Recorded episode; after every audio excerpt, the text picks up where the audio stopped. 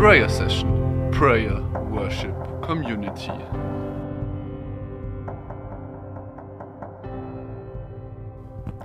Jawohl. Es wurde vorhin schon gefragt, wer denn von euch alles an Pfingsten mit dabei war. Und ich habe gesehen, es war auf jeden Fall ein Großteil von euch. Und ihr habt gesehen, was die Jungs und Mädels hier größtenteils von der Prayer Session da alles auf die Beine gestellt haben. Das war abgefahren. Also ich fand das richtig heftig. Und deswegen würde ich jetzt gern beginnen oder euch bitten um einen die Kirchenwände zum Beben bringenden Applaus für die Jungs und Mädels, die das alles selber auf die Beine gestellt haben.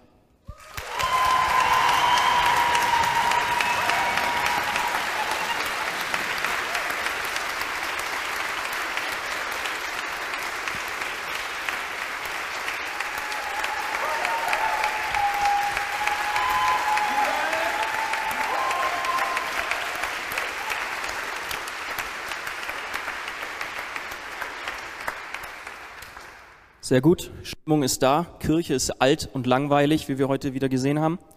Deswegen gehen wir jetzt gleich mal in die Materie. Wir beginnen mit einem ganz kleinen Experiment. Da muss mir jetzt jeder von euch das Vertrauen gegenüberbringen, so einen kleinen Vertrauensvorschuss, dass nichts Schlimmes passiert. Und zwar würde ich euch jetzt bitten, alle mal die Augen zu schließen. Lasst die Augen geschlossen. Ich habe eine Frage an euch, an jeden Einzelnen.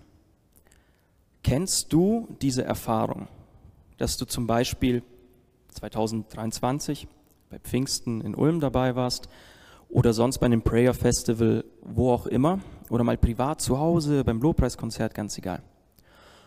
Und du machst so eine richtig krasse Erfahrung, denkst so, wow, wow, wenn sich Glaube so anfühlt. Du wirst vom Heiligen Geist überflutet oder du lebst die Liebe Gottes, ganz egal wie man das nennt. Es hat bestimmt jeder irgendwo diesen einen, nennen wir ihn Jesus-Moment. Und dann geht dieses Erlebnis zu Ende oder Pfingsten geht zu Ende. Ihr kommt wieder nach Hause und ihr seid voll in diesem Hype drin und denkt euch, yes, jetzt starte ich richtig durch im Glauben. Ja, ein paar Stunden, ein, zwei Tage später ist der Alltag wieder da. Und ihr denkt euch, what? Wo ist das alles hin? Wo ist diese Begeisterung hin? Wo ist der Heilige Geist hin? Jetzt haltet und lasst mal die Augen bitte noch geschlossen.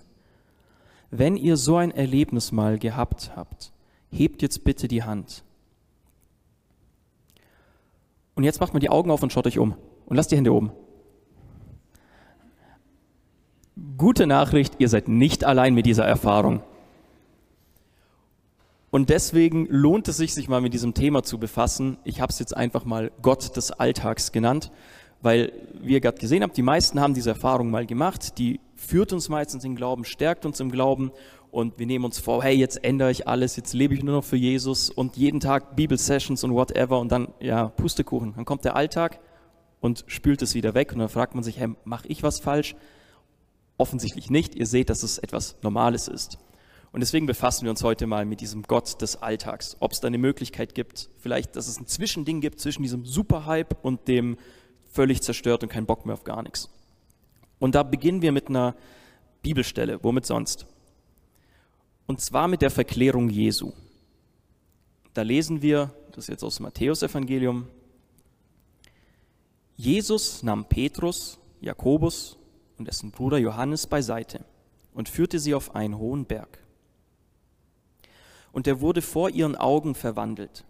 Sein Gesicht leuchtete wie die Sonne und seine Kleider wurden blendend weiß wie das Licht.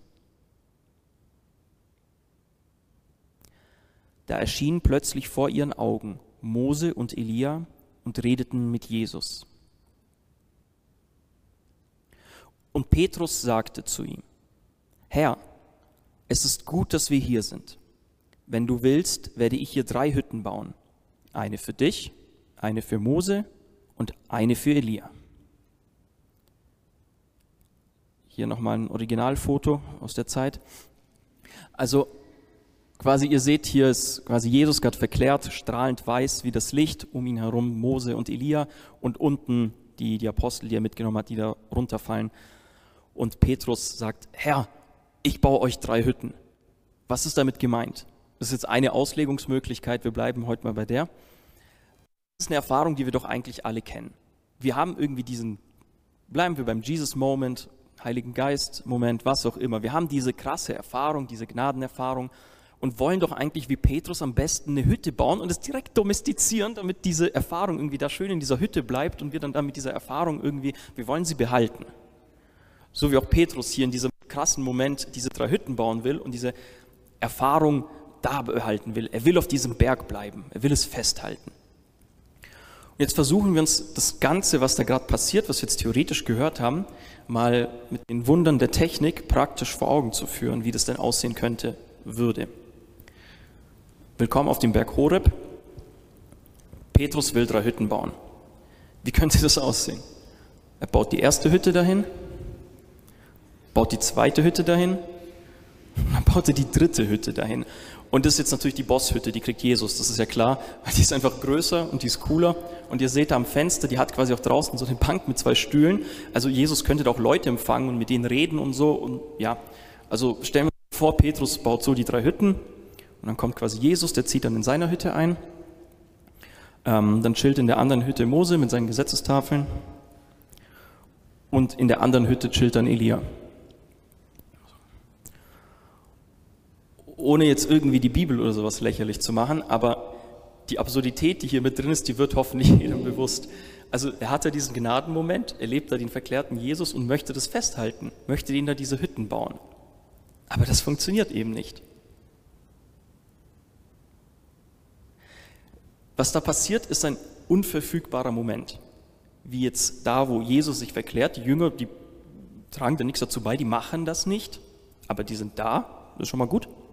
Und so ist es auch bei uns, nennen wir es mal, wenn der Heilige Geist da in unser Leben hineinbricht. Das können wir nicht herbeizaubern, wir können da nicht irgendein super tolles, krasses Gebet sprechen, bam, in dem Moment kickt der Heilige Geist wieder richtig. Das funktioniert nicht. Das heißt, es handelt sich um etwas, das wir nicht voll und ganz selbst in der Hand haben. Und um jetzt in diesem Bild vom Berg Tabor zu bleiben, wir können nicht lange auf diesem Berg Tabor bleiben diese super krasse Erfahrung, die können wir nicht irgendwie über Stunden hinwegziehen. Wir können diese Hütte nicht bauen, weil da oben die Luft zu dünn zum Atmen ist auf dem Berg. Das ist kein Zustand, in dem wir lange leben könnten. Und ständig in diesem Glückshai sein zu wollen, ist auch ungesund. Und zwar aus folgendem Grund. Das ist jetzt ein drastisches Beispiel, aber ich glaube, das macht es gut deutlich. Es ähnelt einer Drogensucht. Wir haben die Erfahrung der Normalität, des Alltags. Und was ist, wenn wir ständig in dieses Heil, Glücksheil zurück wollen, diesen Heiligen Geist und diese Gnadenerfahrung, wie auch immer wir das nennen wollen? Wir wollen die Normalität irgendwie verändern. Wir wollen immer auf diesem hohen, hohen Level sein. Genau das passiert auch bei dem Drogenabhängigen, der das erste Mal Heroin probiert, diese krasse Erfahrung macht und dann immer mehr braucht, um immer auf diesem Level zu bleiben. Und dass Drogen ungesund sind, muss ich euch jetzt, glaube ich, nicht nochmal extra erzählen. Und ich nenne es einfach mal, das ist die Struktur der Realität. So ist die Welt. Wir können nicht ständig auf diesem Dauerhigh sein und es ist kein wünschenswerter Zustand, weil es eine Drogensucht wäre.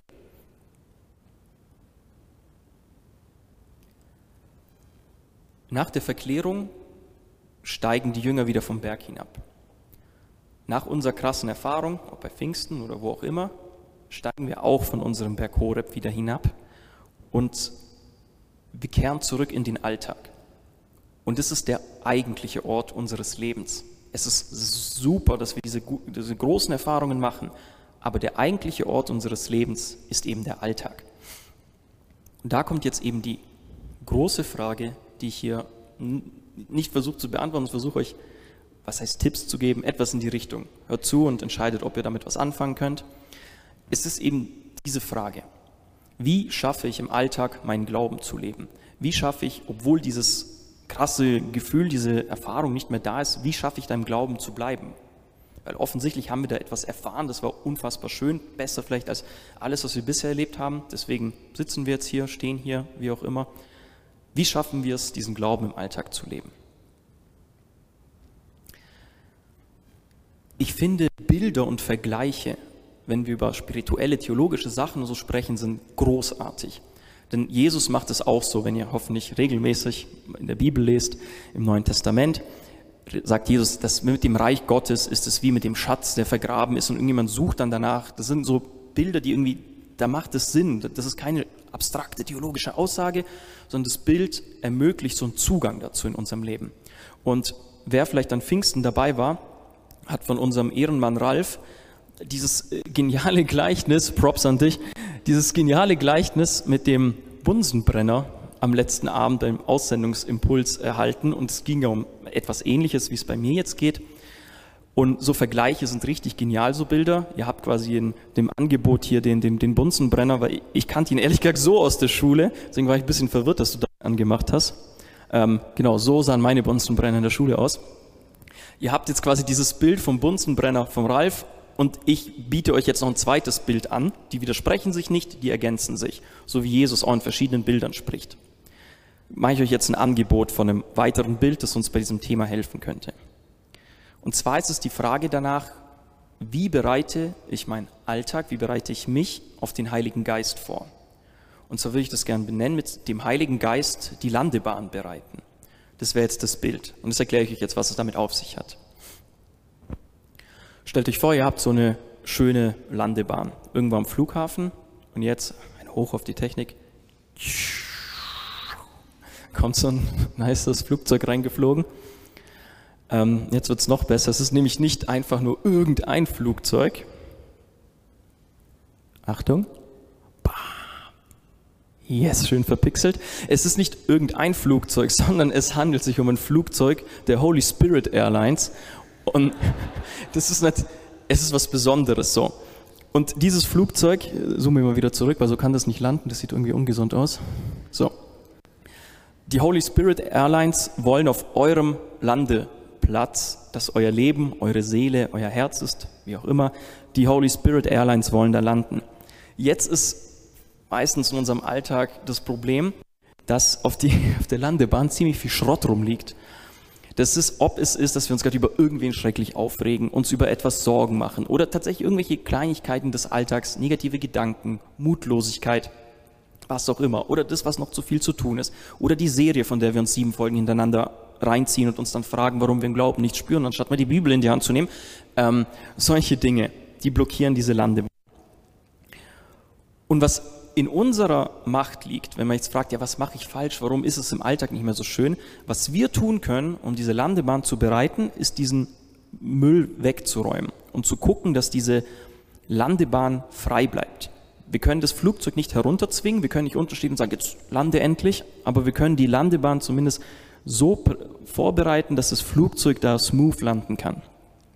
Und da will ich euch jetzt drei konkrete Vorschläge machen, wie das funktionieren könnte. Drei ist überschaubar, das deckt sicher nicht alle Möglichkeiten ab, entscheidet selbst. Ich halte die zumindest für realistisch und leicht umsetzbar. Genau, drei konkrete Vorschläge zur Frage, wie bereite ich dem Heiligen Geist die Landebahn. Bevor die drei Vorschläge kommen, gibt es eine Grundbedingung. Das wiederhole ich jetzt nochmal, weil das habe ich schon so ein bisschen angeteasert. Die Grundbedingung ist, akzeptiere die Normalität. Akzeptiere, dass ständig in diesem High zu schweben nicht gesund ist, nicht realistisch ist und auch nicht wünschenswert ist. Dass wir diese Erlebnisse immer wieder mal machen, vielleicht sogar heute der ein oder andere, großartig. Aber wir können nicht ständig auf diesem High bleiben.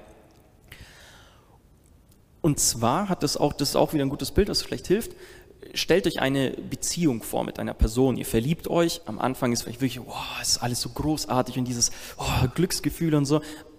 Aber das trägt nicht durch. So kann es nicht das Leben lang durchgehen, sondern es kommt auch der Alltag. Es kommt diese Liebe im Kleinen, wo sich nicht alles so großartig und pompös anfühlt, sondern man tatsächlich das Leben in Treue gemeinsam meistert.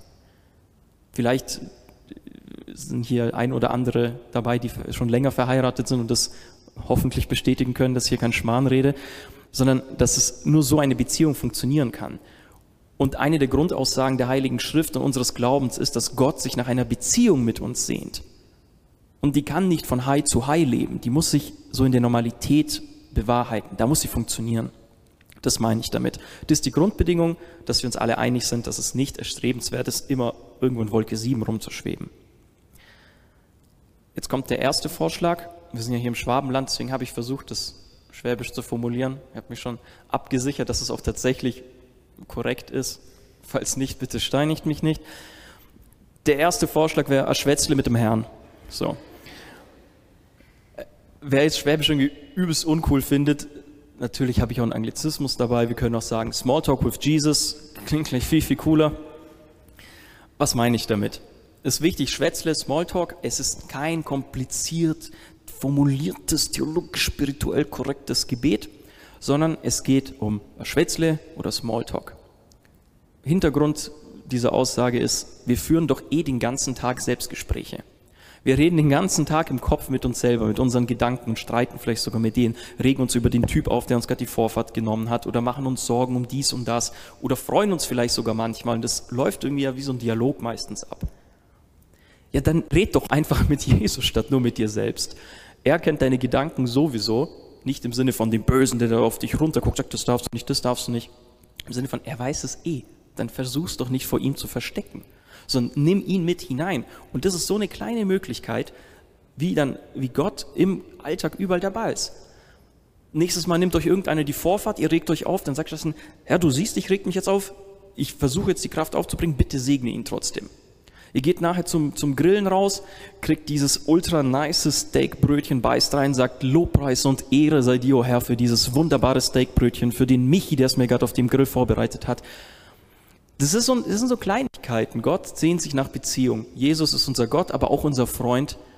Redet mit ihm in diesen kleinen Dingen. Und schon habt ihr ihn automatisch mit dabei. Und ich kann euch auch versprechen, dass das auch einen Unterschied macht im Alltag, im Leben. Jetzt kommt der nächste Punkt. Jetzt ist es auf Latein, damit wir so richtig multi, multilingual unterwegs sind. Ich finde, es klingt einfach cool irgendwie auf Latein. Das ist die Memoria Dei. Das heißt, das Erinnern an Gott allein jetzt diese zwei Wörter, um auf Deutsch episch formuliert, dass wir jetzt auch hier ein bisschen so ein bisschen Dramatik mit drin haben, der Großtaten Gottes gedenken. Und wenn ich das jetzt irgendwie zu abgefahren oder zu spießig ist, habe ich euch noch einen englischen simplen Vorschlag, der heißt God is dope. Gott ist einfach krass. Sucht euch aus, was euch am meisten gefällt und nehmt das mit. Was ich damit meine, ist folgendes. Und jetzt ein sehr gutes biblisches, also ein biblisches Beispiel die, das Herausführen des Volkes Israel aus der, aus der Versklavung in Ägypten. Das ist für das Volk Israel das krasseste Ereignis, Erlebnis überhaupt. Und jährlich feiern sie das Pascha, das kennt ihr vielleicht auch, und erinnern sich wirklich, lesen diese Texte, rezipieren diese Gebete und erinnern sich, wie Gott sie aus dieser Sklaverei rausgeführt hat. Wenn ihr die Psalmen lest, die sind voll von diesen Motiven. Der Gedanke dahinter ist, erinnere dich was Gott schon in deinem Leben Großes getan hat, wo du diesen krassen Jesus-Moment hattest. Und da bitte ich euch jetzt nochmal kurz um, um euer Vertrauen. Und zwar machen wir jetzt nochmal ein kleines Experiment. Ich bitte euch wieder alle die Augen zu schließen. Und nehmt euch jetzt kurz diese Minute, versucht zu ignorieren, dass da gerade die Glocken im Hintergrund schlagen, hört lieber auf das E-Piano. Und erinnert euch jeder persönlich an einen so einen krassen Moment zurück, wo ihr das erlebt habt. Den Heiligen Geist, die Liebe Gottes, die Geborgenheit. Sucht euch eines dieser Sachen aus und ruft es mal lebendig vor eurem inneren Auge hervor.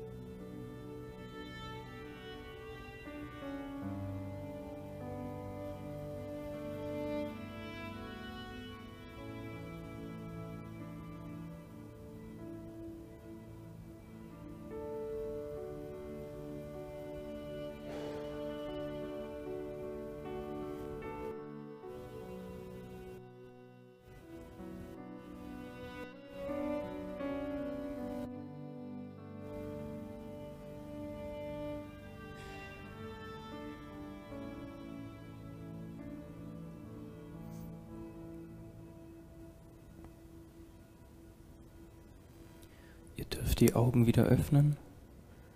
Nicht, dass noch jemand einschläft. Merkt ihr, was da passiert? wenn wir uns an diese Dinge erinnern, sie, wie das Volk Israel, das immer wieder diese Psalmen rezitiert, wenn wir diese äh, schönen Erlebnisse, diese Ereignisse im Gedächtnis wieder wachrufen und sie präsent machen, dann spüren wir das auch wieder. Es wird quasi, es wird präsent, es wird gegenwärtig, dieses Erlebnis. Es ist vielleicht nicht so stark wie damals, aber wir erinnern uns wieder dran, wie schön das war und wie gut Gott ist. Und das kann einem in Momenten, wo man nichts mehr spürt oder wo es der triste Alltag kommt, sich einfach mal hinzusetzen und zu sagen, okay, ich lasse deswegen jetzt nicht den Kopf hängen, bloß weil es mir jetzt gerade ein bisschen blöd geht, weil meine Emotionen das, die Reife eines fünfjährigen Kindes haben und hin und her rennen und Mimimi machen. Ich setze mich jetzt kurz hin und erinnere mich dran, was Gott schon Großes und Gutes getan hat und sage dann, okay, und jetzt geht's weiter. Das steckt dahinter, der Gedanke. Probiert es einfach mal aus das nächste Mal, wenn ihr den Kopf hängen lasst oder wenn der triste Alltag euch packt. Es gibt natürlich auch diese wirklich krassen Erfahrungen der Nacht der Seele, wie auch immer wir das nennen möchten, wenn es wirklich richtig fies wird. Das ist nochmal ein eigenes Thema. Darauf werde ich jetzt auch nicht weiter eingehen. Im meisten, im Normalfall, im Alltag funktioniert das aber. Probiert es aus. Jetzt kommen wir zum dritten Punkt. Der heißt ein Date mit Gott. Und zwar haben wir jetzt das erste, quasi das Schwätzle mit dem Herrn oder Smalltalk with Jesus. Das was, was wir ständig im Alltag einfach so einbauen können, in den ganzen Kleinigkeiten, in der Schule, Aufräumen, beim Putzen, egal, beim Autofahren, was auch immer. Das zweite jetzt war was, wo wir uns vielleicht kurz mal bisschen mehr Zeit nehmen müssen, uns zu erinnern, was Gott schon Großes in unserem Leben getan hat und wie schön das war. Das ist jetzt der dritte Punkt, das ist nochmal eine Steigerung, deswegen ein Date mit Gott wieder der Vergleich mit einer Beziehung, wenn ihr einen Partner, einen Ehepartner habt, wie auch immer. Ihr habt diesen Alltag, den ihr gemeinsam lebt, wo ihr diese Liebe in der Treue lebt und dennoch braucht es ab und zu was Besonderes. Einen gemeinsamen Urlaub oder eben ein Date, dass man gemeinsam schön was essen geht, sich gut anzieht, in die Sauna geht, was auch immer. Also diese Momente, wo es wieder so ein bisschen das Besondere auch nochmal reinkommt. Und das meine ich auch ein Date mit Gott sich bewusst Zeit zu nehmen, nicht zu meinen, das geht alles irgendwie automatisch, zu sagen, hey, ich nehme mir am Sonntag eine Stunde oder ich gehe vielleicht mal zur Prayer Session nach Schemmerhofen oder ich lese ein Buch, ich gehe in die Natur. Da hat jeder das, da hat jeder das seine. Schaust dir im Internet einen Vortrag an oder nimm dir Gebetszeit, Rosenkranz, was auch immer. Bewusst diese Dates mit Gott auszumachen und auch nichts reinkommen zu lassen, weil so Beziehung funktioniert, wo man sich bewusst Zeit nimmt für den anderen. Und Gott ist diese Zeit wert, dass wir uns im dritten Schritt ihm bewusst diese Zeit mit Gott nehmen. Und da muss jeder selber gucken, was bei ihm passt. zwar würde ich behaupten, dass wir in unserer Beziehung zum Herrn kreativer sein sollten, als wir es beim Sündigen sind. Weil wenn wir irgendeinen Unsinn anstellen, da sind wir ziemlich geschickt oft darin, uns irgendwie klug rauszureden oder irgendwie so eine Lücke zu suchen. Vielleicht ist es doch nicht ganz so schlimm oder dann machen wir doch wieder, steigern uns nochmal in dem, was wir anstellen. Und wenn wir mindestens so viel Kreativität in unsere Heiligung reinpacken würden, in unsere Beziehung zum Herrn, was hätte das für ein Sprengpotenzial? Jetzt zähle ich die drei Punkte nochmal auf, in der Hoffnung, dass ihr schafft, euch die zu merken. Erstens, das Schwätzle mit dem Herrn, Smalltalk with Jesus. Dieses Kleine im Alltag. Zweitens, Memoria Day, sich an Gottes Taten erinnern. Gottes Dope, wie auch immer, sich diese Zeit zu nehmen, bewusst zu erinnern, was da schon Großes war. Dem dritte und letzte, ein Date mit Gott. Nimm dir bewusst diese Zeit, die nur für ihn, dich und ihn da ist. Diese Beziehung, diese intime Beziehung von uns zu diesem Gott, der uns so unendlich liebt. Und ich behaupte, mit diesen drei Punkten können wir dem Heiligen Geist die Landebahn bereiten, eben in unserem Alltag und so im tristen Alltag auch mit Gott leben. Denn dann kommt hier wieder die Holy Spirit Airline direkt in unser Leben eingeflogen und wir können unseren Glauben leben. Gelobt sei Jesus Christus.